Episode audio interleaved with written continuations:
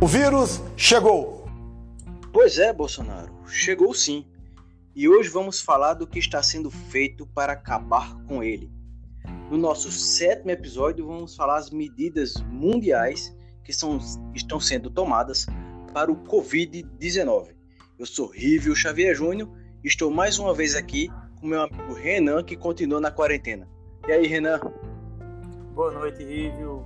Olá a todos que estão nas suas casas, respeitando as medidas, não graças ao nosso presidente, mas graças aos nossos avós, nossos tios, nossos entes queridos que nos preocupam tanto quanto a gente. E continuando aqui, vamos passar as informações para vocês de algumas medidas tomadas pelo redor do mundo. Se dependesse do presidente Bolsonaro, não estariam sendo tomadas aqui no Brasil, mas vamos a alguns exemplos. Bem, na Alemanha, o rastreamento de casas, dos casos, na verdade, os testes em massa e o isolamento explicam o sucesso do combate ao Covid-19 no país germânico. Já nos Estados Unidos, virou o novo epicentro da pandemia. Na Itália, as duas crises que assolam o país, a pobreza e a crise, e a crise sanitária.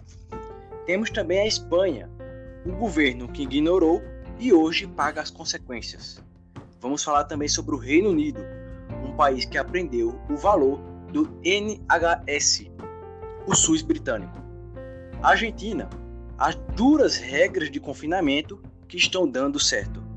Israel e a possível sair, a possível cura. Eles estão estudando um possível caso de cura estão em processo bem avançado o país de Israel. E a China, onde tudo começou. Uma gripezinha ou resfriadinho? Pois é, já que é uma gripezinha ou um resfriadinho, como ele fala, vamos ver o que essa gripezinha já causou no mundo. Até agora, são mais de 1 milhão 956 mil e 70 casos.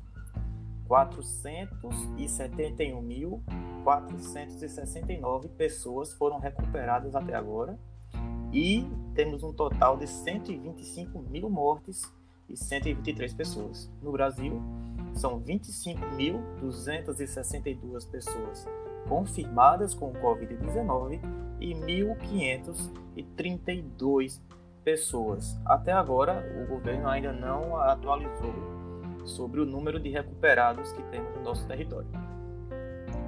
Dando andamento ao podcast, vamos falar agora sobre as nossas manchetes que já foram divulgadas no começo e vamos agora destrinchar um pouco o que cada país está tomando de medidas para o combate à pandemia.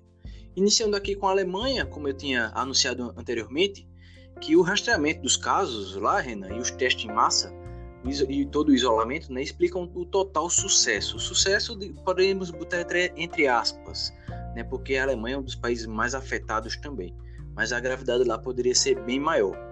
Né? A taxa de mortalidade lá, por exemplo, você vai citar já já, está em torno de 1,9%. É uma base bem baixa em relação aos seus vizinhos, como França, e não, não é vizinho, mas país próximo que é a Itália, que é também um grande centro de, da pandemia do coronavírus. Né? Sim, sim. A Alemanha que tem hoje 131.988 casos confirmados e 3.474 mortes. Só que tem um porém, a Alemanha tem fatores positivos para falar dela. Por exemplo, a Alemanha é um dos países da Europa que mais testam a sua população contra o Covid. É, a gente pode ver esse reflexo nos números. Dos 131 mil casos confirmados, 58 mil já foram recuperados. Então, é aquela coisa: quanto mais cedo você diagnostica o paciente, mais rápido você trata e mais rápido você tira ele dos hospitais, dando vaga para outras pessoas. Numa situação como essa, onde a gente ainda não tem uma cura definitiva, a melhor saída, a melhor solução é fazer o exemplo do que a Alemanha está tomando. Que inclusive, né, os principais cientistas lá fizeram um núcleo, digamos assim, um núcleo duro, que lá é chamado de o núcleo de Munique, onde concentra os principais cientistas alemães que estão na luta aí para tentar encontrar uma vacina, uma cura para o Covid-19. A Alemanha tem uma particularidade em relação à Europa, porque a Alemanha desenvolve uma vacina que poderá ser disponibilizada para a fase clínica em alguns meses. E isso chamou a atenção do governo Trump e alguns tabloides mencionam que Trump quer comprar, entre aspas, esse laboratório para que a vacina seja é, confeccionada, industrializada e distribuída apenas nos Estados Unidos para depois é, ser distribuída ao redor do mundo. A vacina é. do laboratório alemão é, acaba causando uma briga diplomática entre os dois países. Né? Não só essa, né? Os Estados Unidos já estão tá enfrentando aí uma crise, digamos assim, de, digamos assim, pirataria moderna, como disse até alguns governantes alemães, acusando os Estados Unidos de estar, tá, digamos assim, desviando os produtos de primeira linha na questão do combate, né? Produtos de EPI, por exemplo, única e exclusivamente para ser comprado pelos Estados Unidos, deixando alguns países sem esses produtos, é, né? A, é um caso... a, gente não pode chamar o, o, Trump de incoerente, né? Porque a campanha dele é American First, ou seja, americanos primeiro. Então, a, os Estados Unidos estão fazendo tudo para repatriar médicos, medicamentos, é, EPIs, tudo é, comprando o máximo para tentar sair dessa, dessa crise e o resto do mundo que corra depois. Pois é. E falando nos Estados Unidos, por falta de aviso lá não foi, né, Renan? Desde o início de janeiro, o, escritório do Conselho de Segurança Nacional, que é responsável por rastrear as pandemias né, ao redor do mundo, recebeu vários relatórios de inteligências prevendo que a disseminação do vírus para os Estados Unidos, né? Em poucas semanas surgiram sugestões para manter os americanos em casa, cidades fechadas e tudo mais. Trump, obviamente, evitou tomar as medidas até chegar em março, quando o vírus já estava um pouco mais avançado no país, nos Estados Unidos, né? Isso, existe uma vacina que está em fase de teste com pessoas. Ela foi desenvolvida 42 dias após o anúncio da China sobre o Covid. Mas, mesmo que a vacina dê certo, a previsão de chegar ao mercado é de um ano. Até lá, as medidas de prevenções e quarentena são os únicos remédios. Outra vacina que está sendo desenvolvida é, acontece lá na Universidade de Pittsburgh. Ela foi testada em camundongos e conseguiu efeito favorável nos ratos em duas semanas. Então, é, a France Press, que é uma das maiores editoras de, de comunicação da França, avalia que toda e qualquer vacina só vai chegar ao mercado com um ano e oito meses, porque ela leva em consideração todo o processo clínico de, de testagem que cada vacina deve levar. Né? É, e tem uma, um caso também particular nos Estados Unidos, que é a inexistência de um serviço público de saúde, né, em, em, que agrava mais ainda as desigualdades sociais que existem no país. E também suscita muito apreensões né, sobre a capacidade do país em responder às necessidades das camadas mais vulneráveis, né, dos mais pobres, em particular da população negra, né, que parece estar a ser duramente atingida nessa pandemia.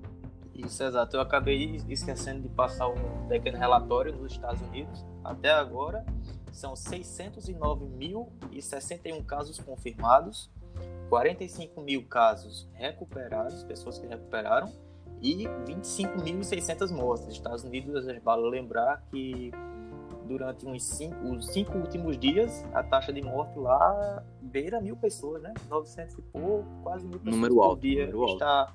está morrendo. Isso, até no domingo, inclusive, no domingo de Páscoa, a notícia não muito boa que os Estados Unidos foi o primeiro país a ter duas mil mortes em um único dia em todo o mundo. Né? Exato.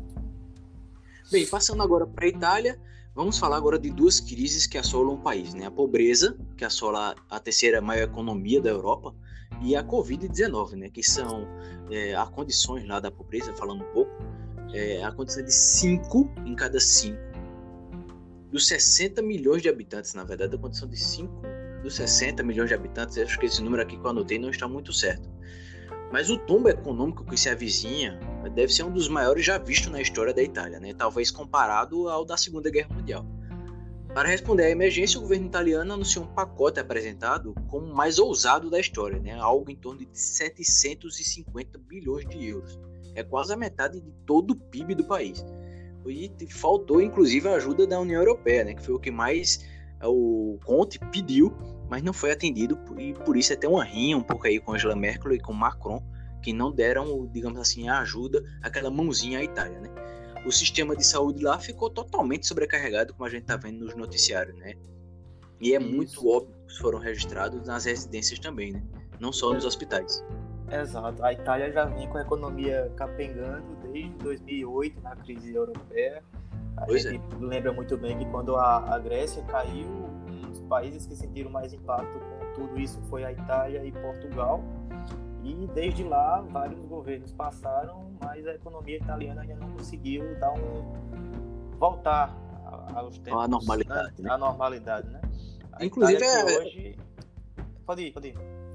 Inclusive que teve a crise política também, né? Recentemente, a, digamos assim, a extrema-direita estava conturbando bastante o sistema político italiano, onde tivemos várias votações, várias, digamos assim, não tivemos consenso de acordo para a formação de governo na Itália, que fez com que o país também se voltasse muito. Além da crise econômica, da pobreza no país que se agravou, também agora vem a pandemia e também tem a crise política.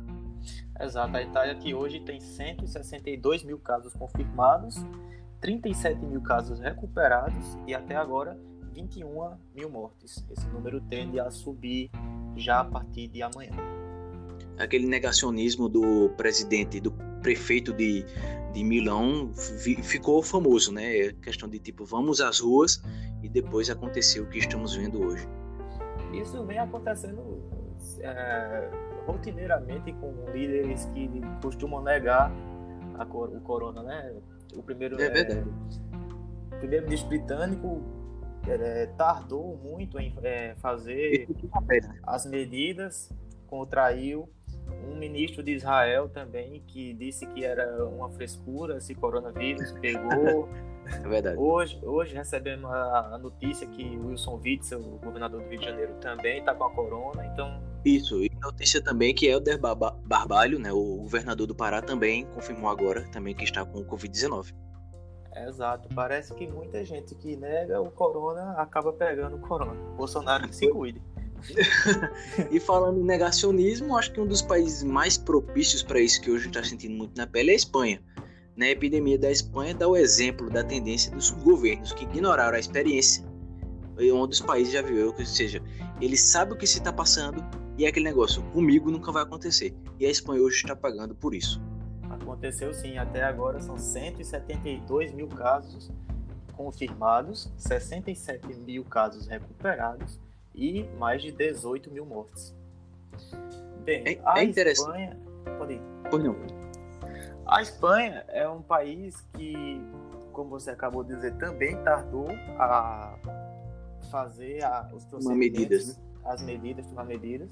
Só que agora, na Europa, ela é vista como um exemplo de o que fazer, não o que, que não fazer. Então, em termos de quarentena, em termos de, de redução de fluxo de pessoas nas ruas, a Espanha vem tomando medidas austeras, mas necessárias para o momento. E essa semana ela autorizou a agência de medicamentos a realizar dois testes clínicos em três hospitais públicos. E esses testes, devido à sua eficácia, é, a própria agência já está solicitando para que o número de hospitais públicos seja aumentado. Os dois testes têm como base vacinas com- contra a malária e o ebola. O nome do, do teste é Remdesivir. Assim, pessoal, é, todos os países praticamente que estão buscando uma, busca, é, uma vacina contra o corona, eles não têm ainda um vírus específico para o corona. Eles estão fazendo testes com vacinas já existentes, mas para tratar outros, outras doenças, outras enfermidades. Então, o que está acontecendo é o seguinte: eles estão pegando o genoma do corona e estão moldando com é, vacinas como a da malária e a do, a, da ebola para poder desenvolver algum medicamento. A OMS estima hoje que ao todo o mundo tem 30 projetos contra o corona que está em desenvolvimento atualmente. Como o nome mesmo já diz, ainda é um teste. Isso.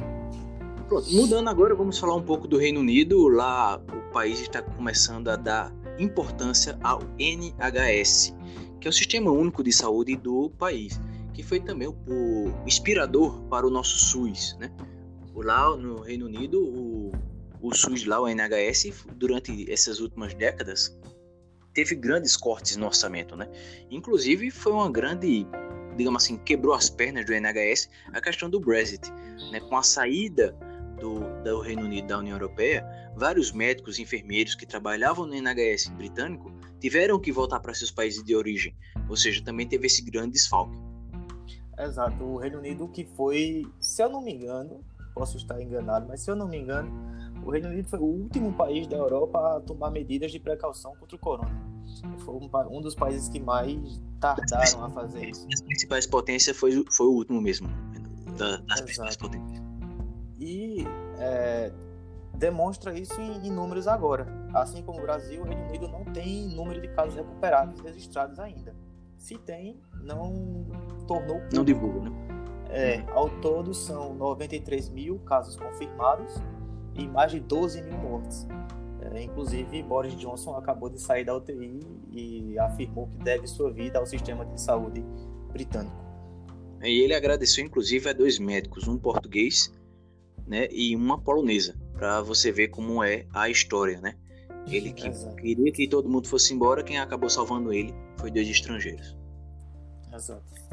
Falando um pouco agora, vamos mudar para a Argentina, para a gente dar um, um, paralelo também, não só falar dos países europeus e dos Estados Unidos, vamos fazer um pequeno paralelo aqui com o nosso vizinho, né, o presidente Alberto Fernandes, que botou todo o país em quarentena. Ele que é novato, né, tomou posse agora no dia 10 de dezembro último, e ele abre aspas para ele, eu gostei muito dessa frase dele, né? Ele botou assim: é melhor ter mais de 10% de pessoas pobres no país do que 100 mil mortes. O primeiro é reversível, os pobres. O segundo, as mortes, não é reversível não.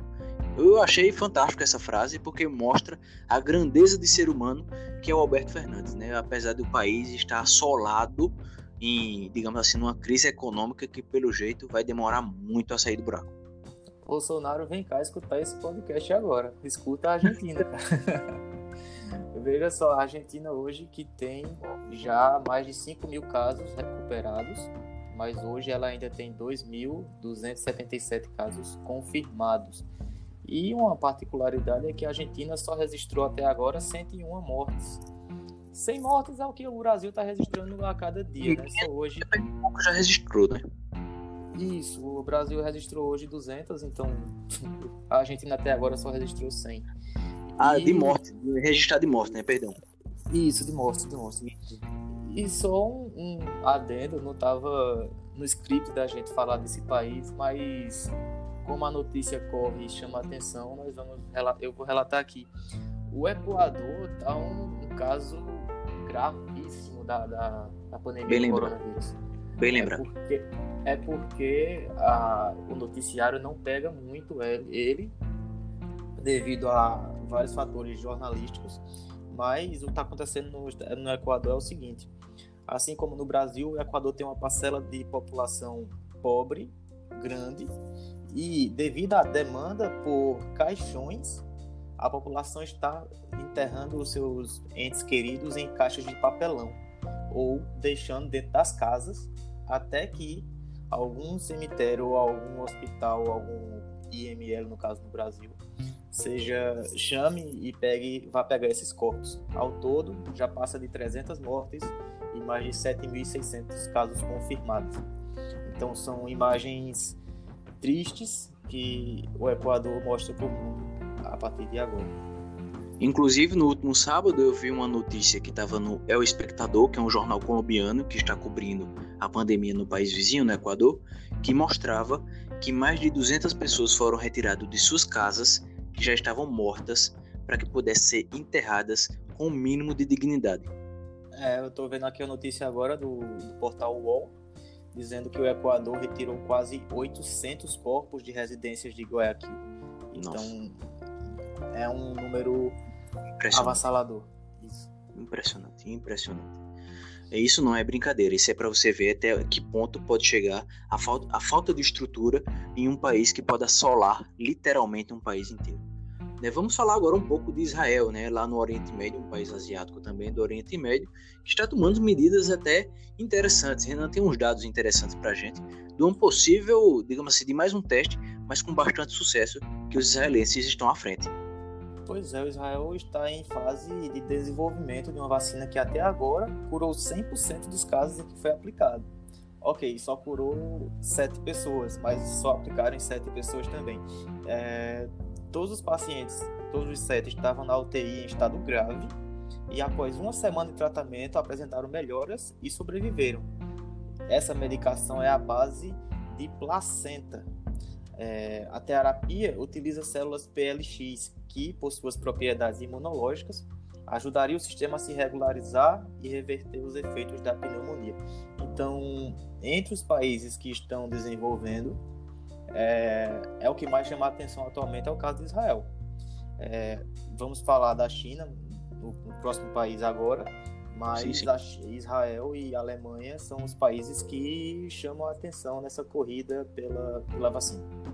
E uma coisa que chama muita atenção é porque Israel faz uma coisa há muitos anos, que é o investimento pesado em educação, em ciências públicas, para que tenha não só esse tipo de vacina, mas também de medicação, investimento. Investimento na área das ciências é o futuro de muitos países. E esse investimento se traduz em números. Mais uma vez eu vou aqui fazer um panorama de Israel. Israel tem 12 mil casos confirmados, mas apenas 123 mortes, ou seja, o sistema de saúde de Israel está sendo muito eficaz. Lógico, ninguém comemora 123 mortes. Uma morte já é lamentável, mas comparado aos outros países, é um número expressivo. E fechando o nosso giro pelo mundo, vamos falar agora onde tudo começou, da China, né? A China hoje está, digamos assim, no seu ponto, eh, já passou, né, a questão da, da linha, como o gráfico que todo mundo gosta de falar, a linha subiu, a linha desceu e a linha agora está muito abaixo, está eh, linear, ela está horizontalmente, né? E a linha hoje, o caso na China, agora só são de estrangeiros que chegam ao país, né? Casos específicos de contaminação dentro do país, de chineses mesmo, já não existe mais. Ou seja, eles já, já superaram essa, estão tentando, tentando, essa é a palavra, voltar né, à sua normalidade, que não vai ser nem tão fácil. É, a China, que foi o primeiro país, como você bem disse, ao todo são 82.249 casos confirmados e 3.341 mortes. É, deixa eu só ver aqui a, a vacina. A China já autorizou pesquisadores a realizarem testes de segurança em humanos da vacina desenvolvida. Inicialmente, a vacina foi aplicada em 108 voluntários, todos da cidade de Wuhan, onde começou a epidemia, e tem todos os 108 voluntários têm idade entre 16 e 60 anos. Tais pessoas serão é, avaliadas durante os próximos seis meses, então a gente ainda não tem como parametrizar se essa vacina vai ter boa eficácia ou não. Eu li um artigo interessante sobre a China, eu gostaria só de deixar ressaltado aqui, no Washington Post essa semana, que ele falava da questão do vácuo, que na Segunda Guerra Mundial, quando a guerra assolou a Europa e a guerra acabou, quem tomou a frente de uma reestruturação da Europa foi os Estados Unidos. Coisa que ele hoje vê nessa pandemia, quem vai, digamos assim, tomar a frente numa reestruturação mundial é a China onde ele cita inclusive a nova Rota da Seda, né? que inclusive tem o Brasil passando por ela. A Rota da Seda, como muitos sabem, foi o projeto né, pioneiro do, da, da China para levar toda a seda que era produzida na China para os países europeus. Né? A rota era muito bem conhecida e hoje a nova Rota da Seda passa literalmente pelo mundo inteiro. Ou seja, a China vai deixar aí, vai digamos assim, um legado muito grande pós pandemia devemos sim voltar à normalidade. É o que ele disse. Pois é. Mas será que devemos mesmo? Engraçado, a gente estava até conversando antes de gravar esse podcast. O Brasil é o único país do mundo que faz carreata a favor do coronavírus. Eu, eu não entendo, eu estava falando com o Renan, não entendo como é que protesto é a favor. A designação de protesto é você ser contra. Não sei, tem protesto a favor. Exato. É um negócio, vários... um negócio meio estranho aqui no Brasil. Vários jornais do mundo já criticaram essa, essas falas de Bolsonaro que se repetem. É... Nós do Almanac Político não temos outra definição para essa coisa como loucura. O que ele está fazendo é não é não tem sanidade uma coisa dessa. Todo mundo falando uma coisa e ele na contramão. Então o Brasil é hoje dentre as 15 maiores potências do mundo que estão afetadas pelo coronavírus, o Brasil está em 14 no ranking de testes, ou seja, a gente não testa muita gente para saber se está com corona ou não. Especialistas falam que o Brasil tem mais de 225 mil pessoas infectadas sem saber que está infectado. O número é enorme. Exato. A Fiocruz e vários outros laboratórios do Brasil afirmam que a falta de testes não é por, por falta de capacidade técnica, é por falta de insumos. Ou seja, o Brasil não compra de outros países, no caso a China está vendendo. É, ok, existe a desculpa de que todo mundo quer a mesma coisa na mesma hora, mas a prioridade que a China está dando é quem paga à vista e quem vai lá pegar. Então, a China de, de socialista aqui está um pouco complicado. Mas é, existe essa ineficácia do governo federal na compra de testes rápidos para o coronavírus. É interessante porque o pessoal está fazendo uma politicagem totalmente absurda em cima de um caso muito grave. O presidente e outros entidades e outras entidades, digamos assim, está querendo fazer polarização política no caso de mortes, numa doença grave. Muita gente começa a fazer comparação de doença. Ah, o Covid mata menos que a gripe, mata menos que acidente. Gente, a gente não está aqui disputando qual doença mata mais. É mais uma doença. É uma doença que não se tem cura. É uma doença que vai lotar os hospitais, mais do que já são. Né? Que a gente já sabe a situação do Sistema Único de Saúde no Brasil. Ou seja, ainda vem essa para assolar mais ainda.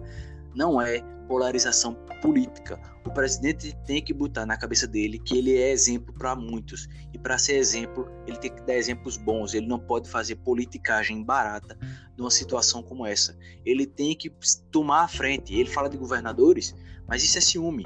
Porque ele, como presidente, não toma a frente e não dá as medidas. Ele deveria aproveitar o momento, como ele gosta de fazer política com tudo, deveria aproveitar o momento para se tomar a frente e fazer o que deve ser feito como presidente da República. Porque ele é o presidente de todos e não de alguns. Pois é, o caso é, ressalvando algumas coisas, mas João Dória e a própria prefeita de, aqui de Caruaru, Raquel Lira, vem fazendo um trabalho muito bem à frente é, na contramão do, é na, na contramão do que Bolsonaro vem fazendo. Pois bem, pessoal, é, no nosso podcast de hoje a gente fez um panorama do que, que está acontecendo no mundo, né, em relação a isso. E na semana que vem nós vamos continuar com o assunto, né, Vivo? Exatamente. Vamos aí ter, falar. Eu sei que está um pouco até cansativo, mas a informação é a melhor cura, arma. digamos assim, a melhor solução, a melhor arma para se combater o coronavírus hoje, porque você está bem informado. Também é uma de uma grandeza de humanidade, porque para você não estar tá falando, falando o que muitos governantes falam por aí. Ok, semana que vem nós trataremos do o mundo pós-coronavírus, o que vai acontecer, o que pode acontecer no mundo após essa pandemia. Vamos brincar um pouco de futurologia e trazer o que os especialistas falam. Ok? Rívio, muito obrigado. Renan, muito obrigado. Até a próxima semana, pessoal. Esse podcast agora é feito por, por vocês e para vocês. Espero que vocês tenham gostado. Até a próxima semana. Um grande abraço. Até lá.